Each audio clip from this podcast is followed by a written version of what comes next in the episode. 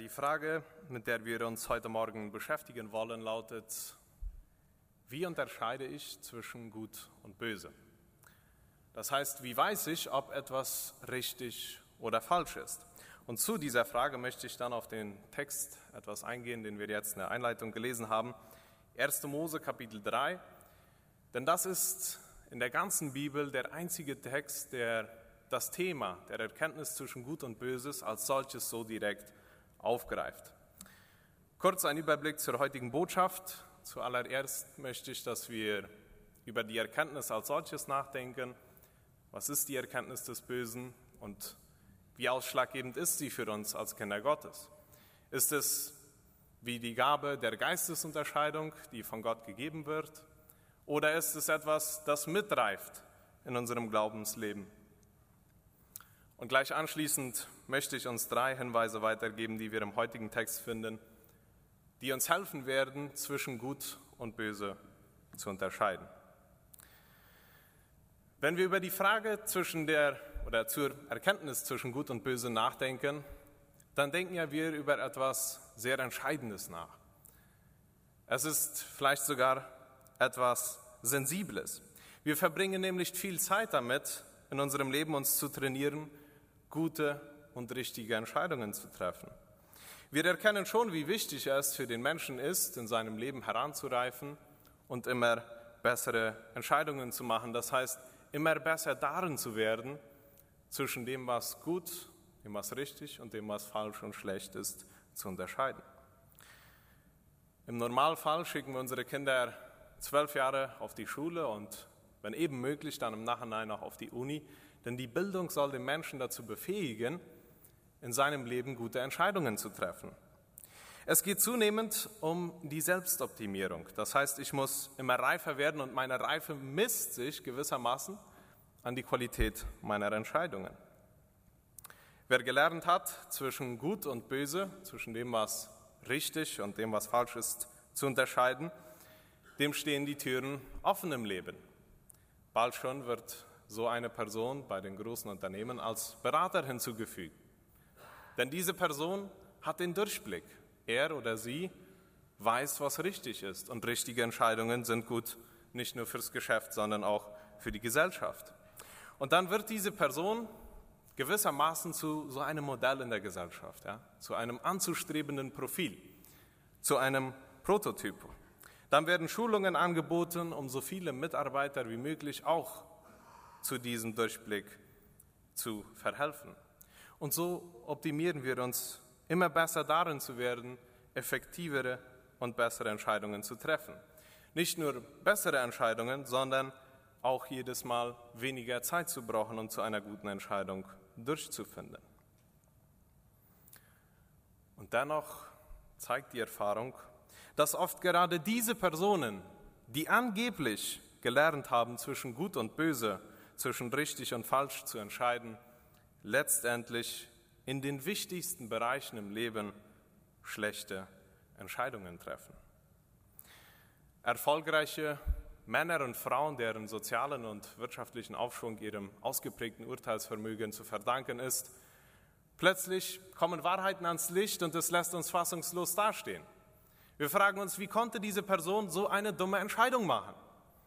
War er oder sie nicht eine Person, die immer wusste, zwischen Gut und Böse zu unterscheiden? Wenn wir Salomos Geschichte in der Bibel lesen, der weiseste Mann auf Erden, jung an die Macht gekommen und doch in seinem jungen Alter hatte er mehr erreicht als viele andere mit einem hohen Alter. Die zweite Sache, die er als König über Israel machte, war, ganz Israel in zwölf Bezirke aufzuteilen und jedem Bezirk seine eigene Verwaltung zu übergeben.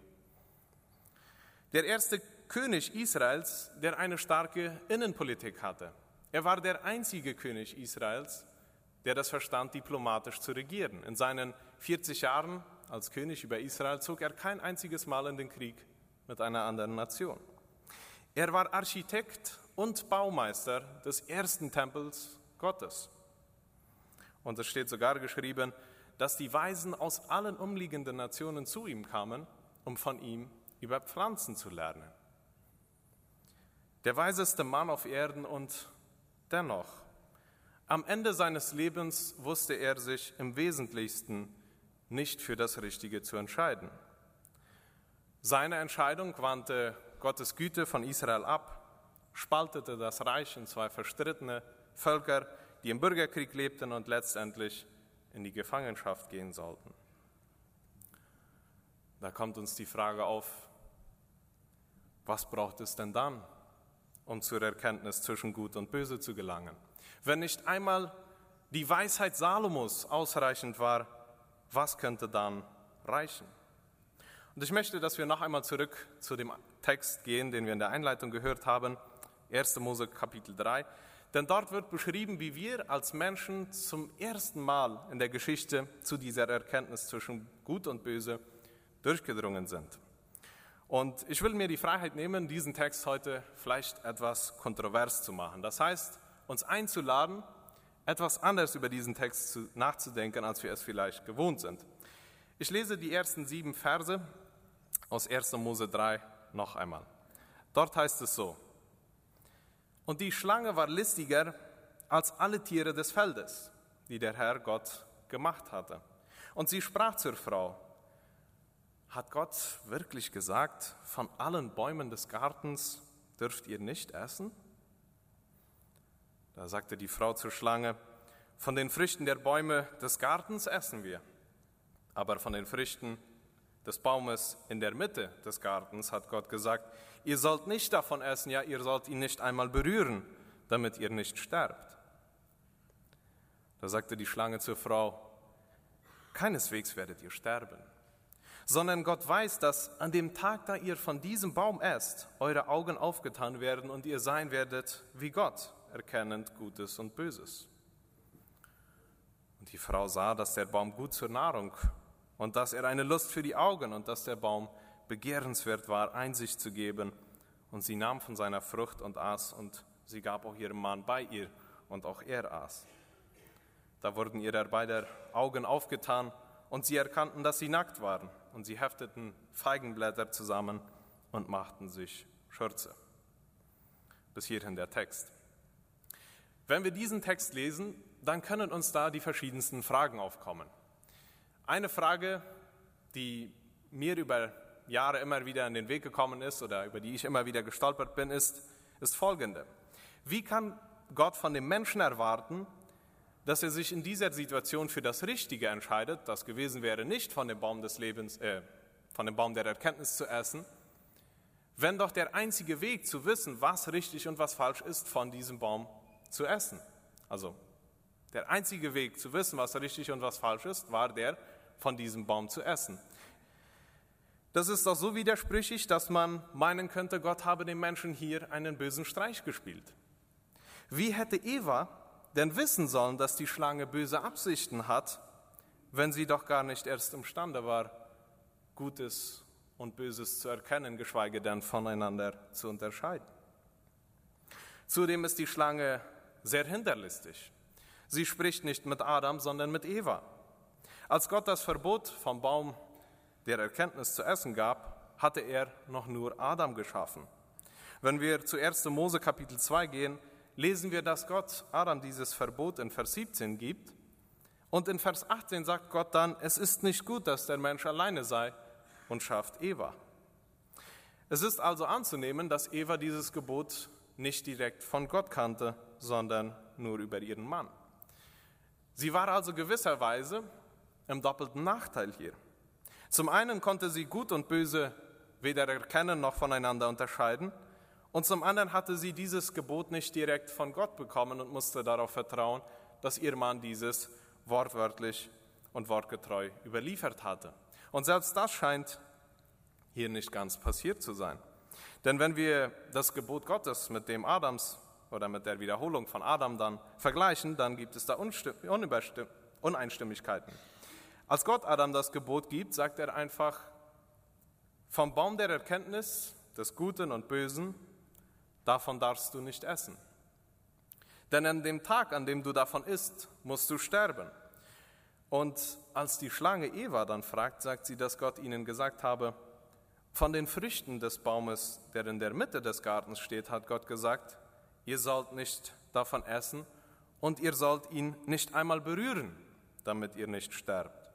So das mit dem nicht einmal berühren scheint mehr oder weniger eine Sicherheitsmaßnahme gewesen zu sein, die Adam noch ein bisschen hinzugefügt hat, um zu sagen, halt dich von diesem Baum fern, ja, lut den Finger davon, gut oder nicht haben.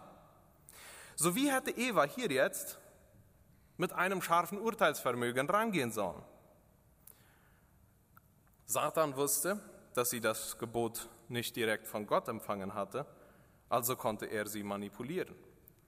Anstatt aber, anstatt ihren Mann vor sie schlecht dastehen zu lassen und ihr einzureden, dass Adam sich dieses Verbot nur erdacht habe, geht die Schlange direkt gegen Gott vor.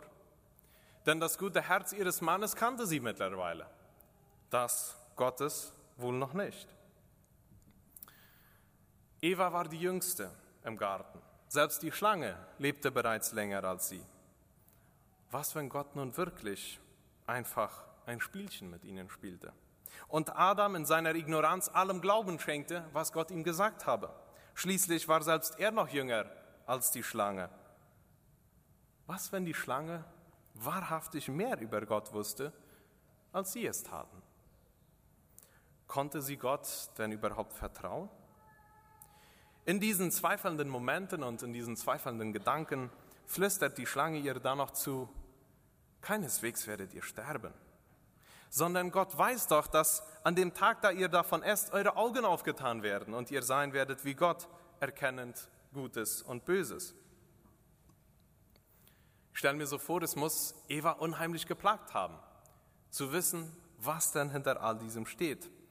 Und sie lässt sich auf die Worte der Schlange ein. Und dann heißt es, und die Frau sah, dass der Baum gut zur Nahrung war und dass er eine Lust für die Augen war. Ein begehrenswerter Baum, der ihr Einsicht geben würde. Und sie nahm von seiner Frucht und aß. Und sie gab auch ihrem Mann, der bei ihr war, und auch er aß. Und plötzlich trifft alles genauso ein, wie die Schlange es vorhergesagt hat. Es fiel ihnen wie Schuppen vor den Augen. Sie sahen dasselbe wie bisher, aber sie erkannten so viel mehr. Bis jetzt hatten sie sich gegenseitig nackt herumlaufen gesehen und plötzlich erkannten sie, dass sie so viele Unterschiede hatten und das beschämte sie. Jetzt müssen wir uns mal vorstellen, welche Angst in den beiden aufgekommen sein muss.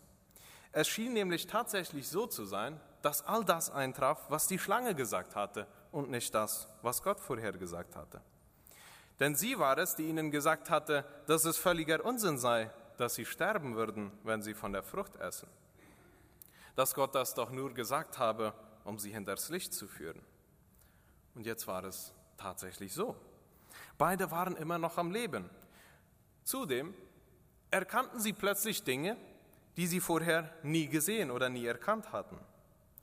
Wenn Gott sie also hier belogen hatte, wozu war er denn da noch imstande?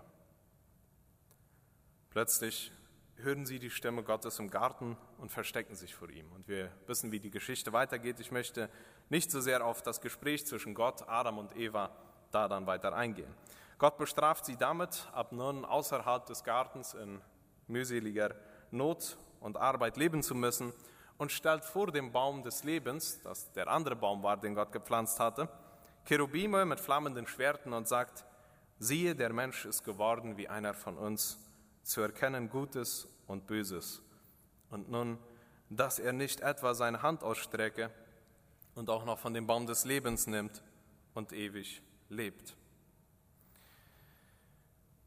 Diese Geschichte kann uns vielleicht in mehreren Aspekten verblüffend scheinen. Es kommen viele Elemente vor, die wir als solches in unserem Umfeld nicht kennen. Wo haben wir das letzte Mal eine sprechende Schlange angetroffen? Oder wann haben wir das letzte Mal von einem Baum gegessen, der uns dazu verholfen hat, zur Weisheit zu gelangen? Oder von einem Baum, der uns ewiges Leben spendet? All das kennen wir in unserem Kontext nicht. Aber ich glaube, gerade diese Elemente oder durch diese Elemente möchte Gott uns in diesem Text einige sehr wertvolle Lehren vermitteln, auf die ich kurz eingehen möchte. In erster Linie möchte der Text, möchte der Text uns lehren, dass für Gott Gehorsam über Erkenntnis steht. Ich habe es zu Anfang schon kurz erwähnt, dass ich uns diesen Text heute vielleicht etwas kontrovers machen möchte. Und um diesem Punkt sein Gewicht zu verleihen, möchte ich uns im Vorfeld herausfordern, anders über den Garten Eden nachzudenken, als wir es vielleicht gewohnt sind. Für uns ist der Garten Eden des Öfteren ein Sinnbild für das, was der Himmel noch einmal sein wird. Es ist der perfekte Ort, es gibt dort nichts Böses und jeder hat ewiges Leben. Und obwohl dieses für den Himmel stimmt, wird in der Bibel keinmal gelehrt, dass es im Garten Eden der Fall war. Wir haben sogar gute Hinweise dafür, dass das Gegenteil der Fall war. Zwar herrschte kein Leid im Garten Eden, aber das Böse hatte dort freien Zugang, sonst wäre die Schlange nicht dort gewesen. Und auch schien es so, als ob das ewige Leben nicht unbedingt vorausgesetzt war, denn wozu hätte Gott denn sonst einen Baum pflanzen müssen, der ewiges Leben spenden konnte? Und es geht mir hier nicht einfach darum, über den Haufen zu werfen, was wir gelernt haben, sondern um eine wichtige Lektion. Adam und Eva waren dem Bösen direkt ausgesetzt. Gott hatte den Garten mit keiner Sicherheitssperre abgegrenzt, damit nichts Böses reinkommen konnte. Er ließ zu, dass sie dem Bösen ausgesetzt waren, wissend, dass sie die Erkenntnis zwischen Gut und Böse noch nicht besaßen. Und hier kommt das Interessante. Gott sah es nicht für ausschlaggebend an, dem Menschen mit Erkenntnis auszustatten, um sich gegen die Sünde wehren zu können. Gott hatte dem Menschen sein Wort gegeben und empfand das als ausreichend.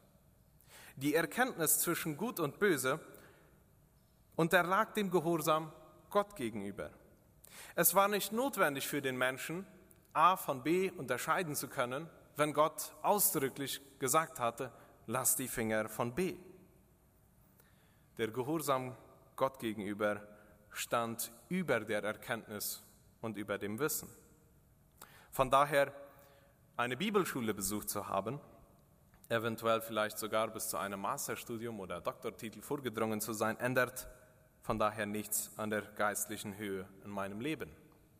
Es kann schon von Vorteil sein, mehr zu wissen, aber dieses viele Hinterfragen und Umdenken kann auch mal gefährlich sein. Da kann man schon mal in Gefahr kommen, selber noch einmal entscheiden zu wollen, ob das, was Gott in seinem Wort gegeben hat, denn jetzt wirklich gut oder schlecht für mein Leben ist. Und dieses selbe noch einmal entscheiden zu können, ob das, was Gott jetzt gesagt hat, wirklich gut oder schlecht für mich ist, ist derselbe Wunsch, der Eva dazu verleitet hat, vom Baum der Erkenntnis zu nehmen. Auch sie hatte das Wort Gottes überliefert von ihrem Mann. Aber sie wollte über diesem Wort noch einmal selber entscheiden dürfen. Das hatte Gott nie so für den Menschen geplant. In seinem Plan war nicht vorgesehen, dass wir mit der Erkenntnis zwischen Gut und Böse ausgestattet sein sollten. Für Gott stand der Gehorsam immer schon über der Erkenntnis.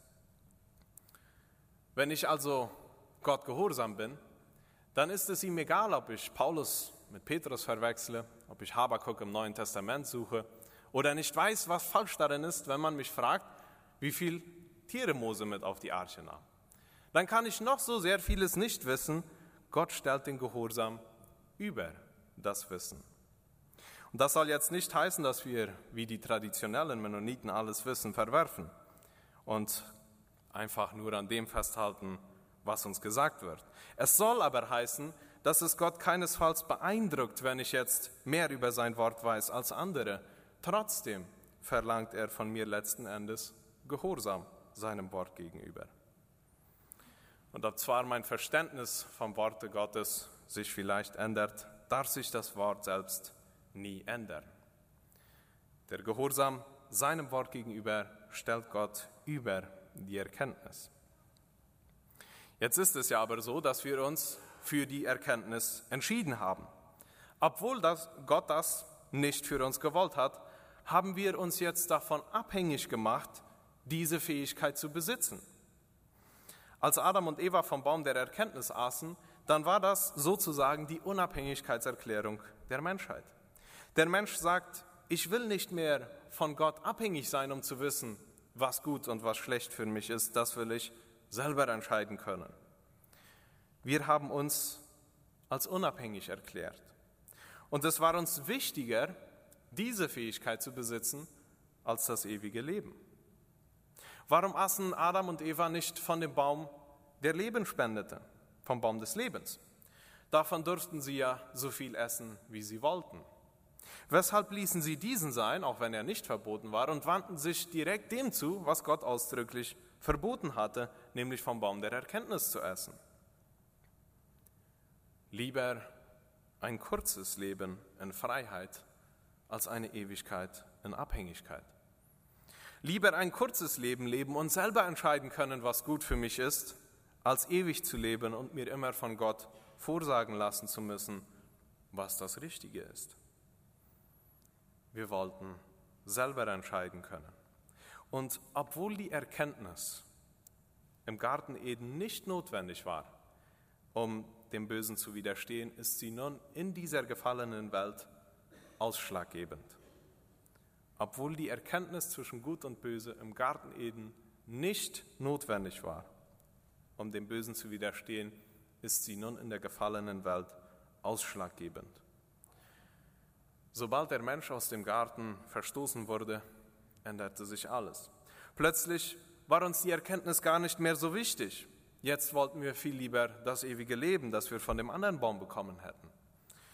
Gott aber stellte Engel mit flammenden Schwertern vor diesem Baum, auf dass wir nicht auch von dem noch essen würden. Seitdem sucht der Mensch verzweifelt das ewige Leben, das er dort verworfen hat und sehnt sich danach, dass Gott wieder zwischen Gut und Böse für ihn entscheiden solle. Wie oft haben wir Gott das nicht schon so vorgeworfen? Gott, zeig du mir doch endlich, was ich tun soll.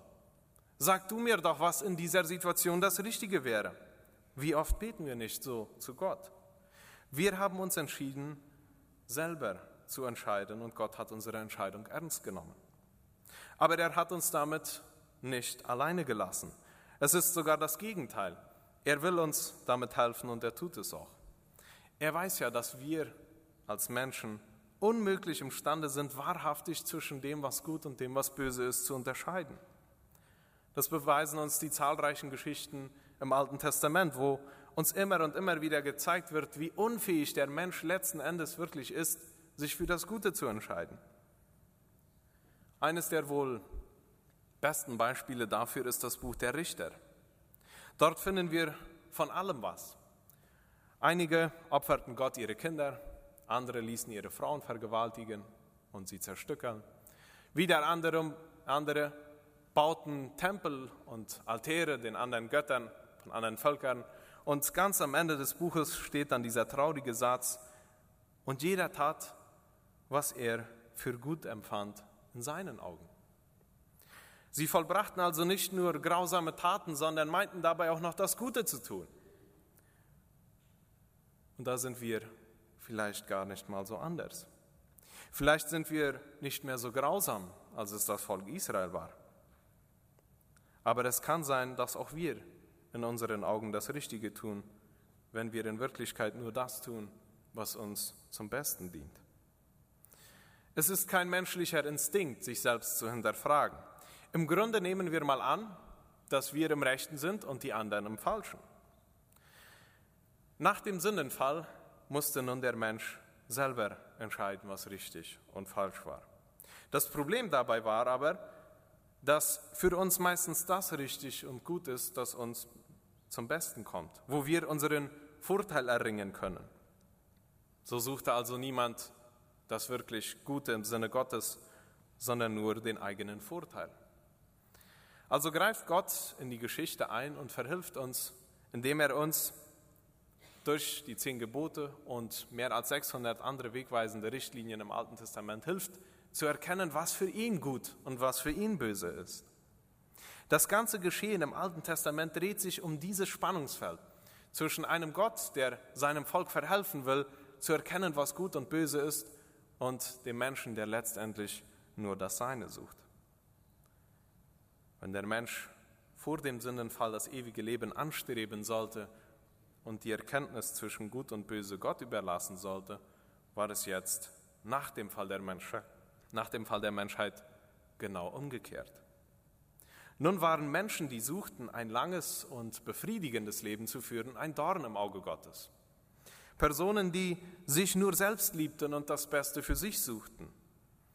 Personen aber, die die Erkenntnis suchten, um das Gute in den Augen Gottes zu tun, wurden von ihm gesegnet. Dieses erkennen wir besonders am Beispiel Salomos. Als Salomo an die Macht kam, stellte Gott ihm einen Wunsch frei. Und Salomo hatte sich alles wünschen können, was er wollte. Und während alle darum bemüht waren, ein langes und erfülltes, befriedigendes Leben zu leben, entschied er sich für die Erkenntnis zwischen Gut und Böse. In 1. Könige 3, die Verse 9 bis 11 lesen wir, wo Salomo dann sagt, ich bitte dich, gib mir ein Herz, das auf dich hört, damit ich dein Volk richtig führe und zwischen Gut und Böse unterscheiden kann. Woraufhin Gott ihm antwortet, ich freue mich, dass du dir nicht ein langes Leben gewünscht hast. Du hast mich um Weisheit gebeten, weil du ein guter Richter sein willst. So will ich dir nun auch Reichtum, Macht und ein langes Leben geben.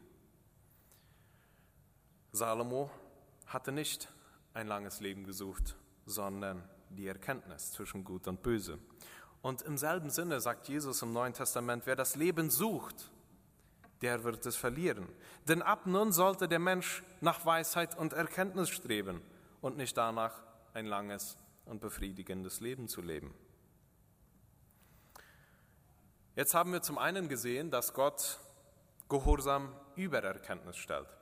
Wir haben aber auch gesehen, dass nach dem Sündenfall die Erkenntnis zwischen Gut und Böse für uns als Kinder Gottes ausschlaggebend ist. Wie gelangen wir dann jetzt aber an diese Erkenntnis? Wie unterscheiden wir zwischen Gut und Böse? Persönlich fände ich es anmaßend von mir, euch heute eine Formel weiterzugeben, die ihr dann auf euer Leben anwenden könnt. Zum einen gibt uns die Bibel da keine Formel und zum anderen hätte ja der Heilige Geist in eurem Leben dann keine Arbeit mehr. Was die Bibel uns aber gibt, sind Verhaltensmuster des Bösen. Das heißt, sie zeigt uns, mit welcher Absicht das Böse im Normalfall an den Menschen rangeht und welche Strategien es braucht, um uns glauben zu lassen, dass Gut böse und Böses gut ist. Und im heutigen Text finden wir gleich drei dieser Verhaltensmuster, auf die ich ganz kurz eingehen möchte. Erstens, das Böse veranstaltet Chaos. Und erst in diesem Chaos, in dieser Verwirrung herrscht das Böse. Das Erste, das uns auffallen sollte, wenn wir den heutigen Text lesen, ist, dass die Ordnung Gottes durcheinandergebracht wurde. Plötzlich steht die Natur, in Repräsentation der Schlange, über dem Menschen und nicht wie in der Schöpfungsordnung der Mensch über die Natur. Der Mensch hatte der Schlange ihren Namen gegeben und nun sollte die Schlange dem Menschen zum Verständnis verhelfen? Plötzlich kommt die Schlange, die nur einen Tag älter ist als der Mensch, und klärt den Menschen über Gott auf? Mit welcher Autorität kommt sie denn? Von Gott gesandt ist sie definitiv nicht. Gott hatte den Menschen aber ausdrücklich als Haupt und als Krone der Schöpfung geschaffen und ihn über alle Tiere und Pflanzen gestellt. Die Schlange bringt Chaos in diese Ordnung, denn sie weiß, dass ihre Lügen nur in einem verwirrten und verdrehten Ordnungsverständnis Anklang finden. Es musste erst alles durcheinander gebracht werden, damit die Lüge keinem mehr auffällt. Das ist durch die ganze Bibel immer wieder ein Muster, das wir beim Bösen erkennen. Je größer die Lüge war, die der Feind verbreiten wollte, desto größer die Verwirrung, die er anstiften musste. Und jetzt denken wir doch mal an die weltweite Verwirrung, die gerade stattfindet. Plötzlich, innerhalb von nur wenigen Jahren, ist die ganze Welt durchgedreht. Es gibt keine ultimative Wahrheit mehr. Dass du ein Mann oder eine Frau bist, das hat die Gesellschaft dir auferzwungen. Der Feind bemüht sich, eine große und weltweite Verwirrung anzustiften, denn nur in solch einer Verwirrung wird man seinen Lügen Glauben schenken. Also erstens, das Böse veranstaltet Chaos. Zweitens, das Böse stellt die guten Absichten Gottes in Frage. Hat Gott wirklich gesagt, ihr sollt von keinem Baum im Garten essen? Welch ein Gott würde so etwas tun? Es geht Gott doch nur darum, euch das Beste vorzuenthalten. In Wirklichkeit spielt Gott doch nur ein böses Spielchen mit euch. Wieso solltet ihr nur von einigen Bäumen essen dürfen? Um diese Frage mal zu kontextualisieren, meinst du, Gott hat es mit der Ehe wirklich so ernst gemeint? Wieso solltest du nicht von den Früchten anderer Bäume pflücken dürfen? Weshalb nur mit einer Frau oder nur mit einem Mann und weshalb für das ganze Leben? Wieso sollte Gott was dagegen haben, wenn du dich betrinkst?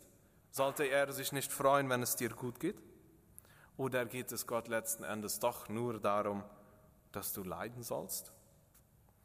Fragen, die wir wohl kaum in öffentlichen Runden mitteilen, aber dennoch Fragen, die uns kommen können.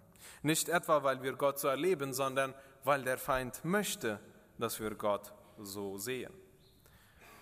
Das Böse möchte, dass wir die Absichten Gottes hinterfragen und sie anzweifeln.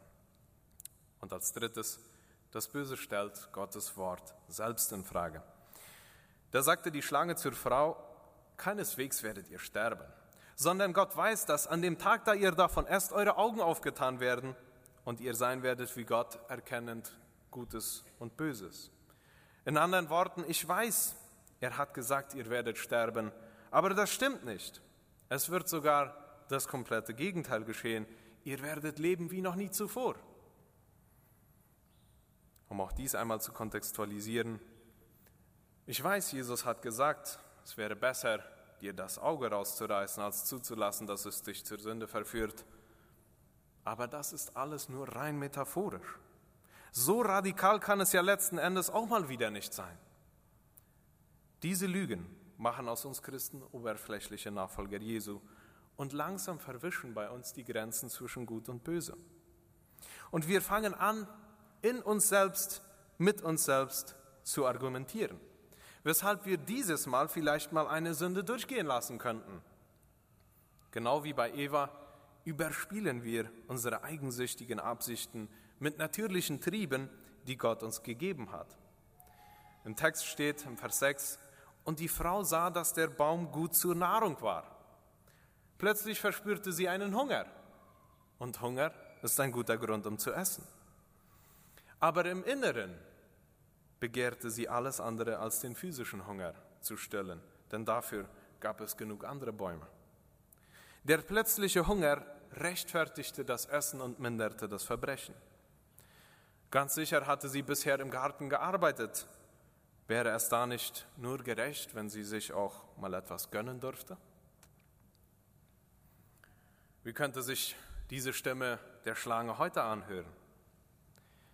Ich weiß, Gott sagt in seinem Wort, dass er die Sünde verabscheut und dass er seinen einzigen Sohn brutal auspeitschen und ans Kreuz nageln hat lassen, weil er die Sünde nicht ertragen kann. Aber hey, wenn du dich heute mal gehen lassen willst, dann tu dir keinen Zwang an. Schließlich arbeitest du so hart für Gott. Vielleicht bist du irgendwo im Missionsbereich tätig oder stehst ständig im Dienst der Gemeinde. Hast du da nicht auch mal verdient, dir etwas zu gönnen? Wenn diese Gedanken aufkommen, dann fängt die Schlange an, in uns mit dem Wort Gottes zu spielen. Ja, er hat gesagt, dass er die Sünde hasst aber letztendlich liebt er doch den Sünder trotzdem. Kannst ja im Nachhinein wieder Buße tun, dann wird das schon. Es kann ja schließlich nicht sein, dass Gott so radikal oder so quadratisch ist. Das Böse stellt Gottes Wort in Frage. Diese drei Muster finden wir immer wieder durch die ganze Bibel hindurch. In jedem Ungehorsam Gott gegenüber wird zumindest eines und in den meisten Fällen alle drei dieser Muster wiederzufinden sein. Das Böse veranstaltet Chaos, um Lügen zu verbreiten. Das Böse stellt Gottes gute Absichten in Frage. Und drittens, das Böse stellt Gottes Wort selbst in Frage. Wenn wir eines dieser drei Muster in unserem Alltag wiederfinden, dann sollten wir unsere Sinne schärfen und auf der Hut sein. Die Bibel lehrt uns, und damit möchte ich dann jetzt abschließen, dass wir nur durch das beständige Üben zu einer ausgeprägten Erkenntnis zwischen Gutem und Bösen gelangen werden. Niemand kann es einfach, weil er oder sie ein gewisses Alter erreicht hat. Es gibt niemanden, der durch sein Alter zur Erkenntnis kommt. Die Erkenntnis zwischen Gut und Böse reift nicht automatisch mit uns mit im Glaubensleben. Wir haben sogar gute Hinweise dafür, dass das Gegenteil der Fall ist. Mit dem Alter kommt oft eine gewisse Kälte und Unsensibilität mit.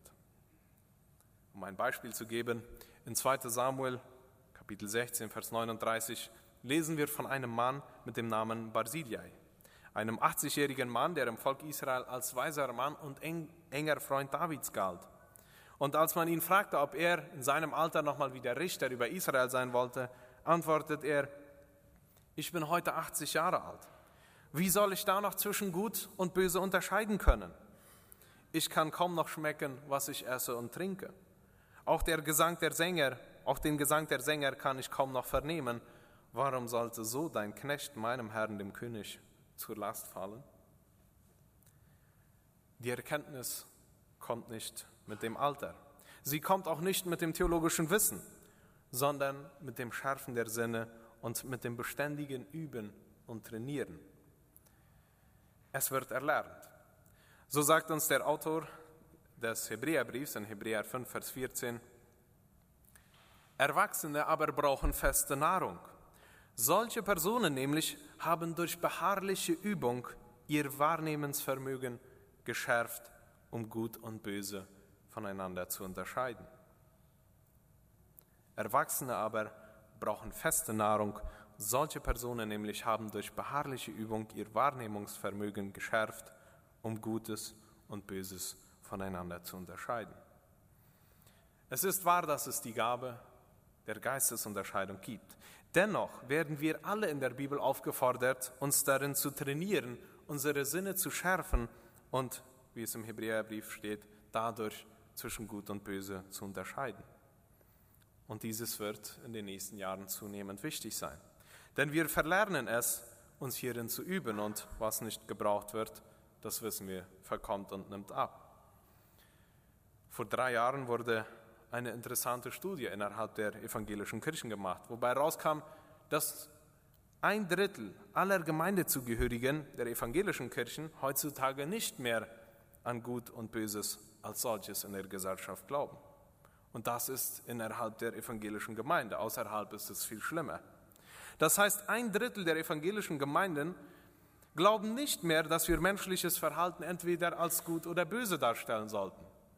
Das wären altmodische Kategorien, die nicht zu einer zivilisierten und modernen Gemeinde passten. Diese Studie wurde zwar in den USA durchgeführt, aber wie lange dauert das, bis heutzutage von dort etwas hier Fuß fasst? Das passiert, wenn wir aufhören, uns darin zu trainieren und zu üben, Gutes von Bösem zu unterscheiden. Wir verlernen es, bis wir irgendwann meinen, es gebe da ohnehin keine genauen Grenzen mehr. Eine Gemeinde kann nicht am Guten festhalten, wenn sie vergisst, wie dieses vom Bösen zu unterscheiden ist. Ich fasse zusammen. Im Schöpfungsplan Gottes war nicht vorgesehen, den Menschen mit der Fähigkeit auszustatten, zwischen Gut und Böse unterscheiden zu können. Dennoch setzt Gott dem Menschen von Anbeginn der Versuchung des Bösen aus, was schließen lässt, dass Gott dem Menschen ohne die Erkenntnis zwischen Gut und Böse zutraute, sich gegen das Böse zu wehren, indem sie seinem Wort gehorsam waren. Für Gott stand also der Gehorsam seinem Wort gegenüber über jegliche Erkenntnis zwischen Gut und Böse. Der Mensch jedoch zog die Erkenntnis dem ewigen Leben vor, weshalb er vom verbotenen Baum der Erkenntnis und nicht vom genehmigten Baum des Lebens aß. Mit dem Fall der Menschheit erklärten wir uns von Gott unabhängig und wollten selber entscheiden dürfen, was gut und was böse für uns ist. Nun wurde die Erkenntnis zwischen Gut und Böse zu einer erforderlichen Fähigkeit für jeden, der in Gottes Wegen wandeln wollte. Diese Erkenntnis kann nur durch aktiven und beständigen Schärfen der Sinne geschehen, wie es im Hebräerbrief Kapitel 5, Vers 14 heißt. In seinem Wort gibt uns der Herr ausreichend Hinweise, um zu erkennen, ob etwas von ihm oder vom Feind kommt. Unter anderem charakterisiert sich das Werk und Handeln des Feindes dafür, Chaos anzurichten, Gottes gute Absichten in Frage zu stellen und sein Wort selbst anzuzweifeln. Lasst uns unsere Sinne schärfen durch beständiges Lesen und Studieren des Wortes Gottes. Wollen wir zulassen, dass uns sein Wort darin wegweisend ist, zur Erkenntnis zu gelangen und beständig uns für das Gute zu entscheiden. Das wünsche ich uns. Wir beten noch.